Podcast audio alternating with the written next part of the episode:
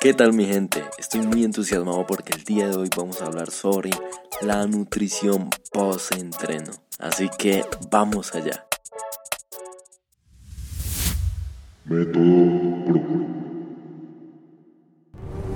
¿Y usted piensa ganar? No quiero que tenga más distracción en su lucha por alcanzar sus objetivos.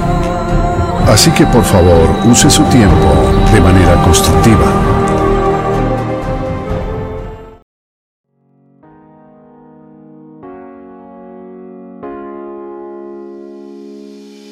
¿Alguna vez te has hecho las siguientes preguntas? ¿Para qué y por qué voy al gimnasio? ¿Estaré haciendo lo correcto en cuanto a mi entreno y alimentación? ¿Y por qué si voy tanto y entreno no veo resultados rápidos? Pues te doy la bienvenida a este podcast llamado 5 minutos sobre fitness, un programa donde hablaremos principalmente sobre los secretos, tips y consejos de entrenamiento y nutrición deportiva con la ayuda de los mejores profesionales en esta industria. En el episodio de hoy hablaremos sobre un concepto muy conocido entre algunos que practicamos este deporte desde hace un buen tiempo, pero desconocido para otros.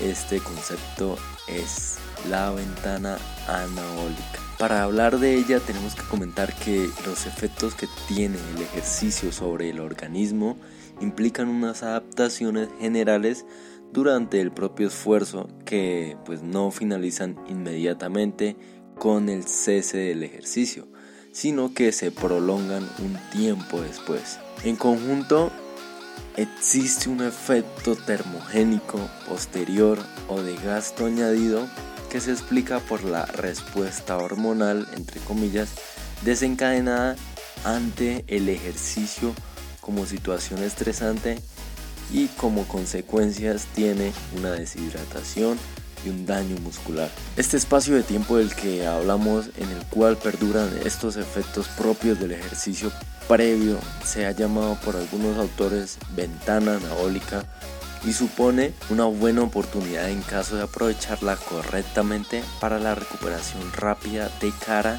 a una siguiente sesión de entrenamiento, consiguiendo un resultado global de mejora denominado supracompensación. Esta mejora está fundamentada en una respuesta positiva ante una agresión o estímulo controlado y una adecuada recuperación de los cuales el músculo sale reforzado. Si no se realiza adecuadamente, una mala recuperación por falta de descanso o de nutrientes necesarios puede llevar a que situaciones de fatiga excesiva incrementan, además de complicarse con bajadas de defensa inmunitaria y retroceso en el rendimiento. La actividad física tiene una cierta intensidad. En las primeras horas posteriores, el organismo necesita recuperarse de esta agresión o estrés y se encuentra en una situación de desgaste o de catabolismo. Los niveles de cortisol como hormona que responde a la situación de agresión son más elevados y hay daño por radicales libres, inflamación, etc. Todo ello de un posible balance nitrogenado negativo o lo que es lo mismo un desgaste proteico extra iniciado durante el propio esfuerzo por utilización de la proteína como recurso energético. O sea que en el post esfuerzo puede continuar la situación de desgaste y también supone unas necesidades de proteínas superiores con el objetivo de reparar el posible daño muscular provocado.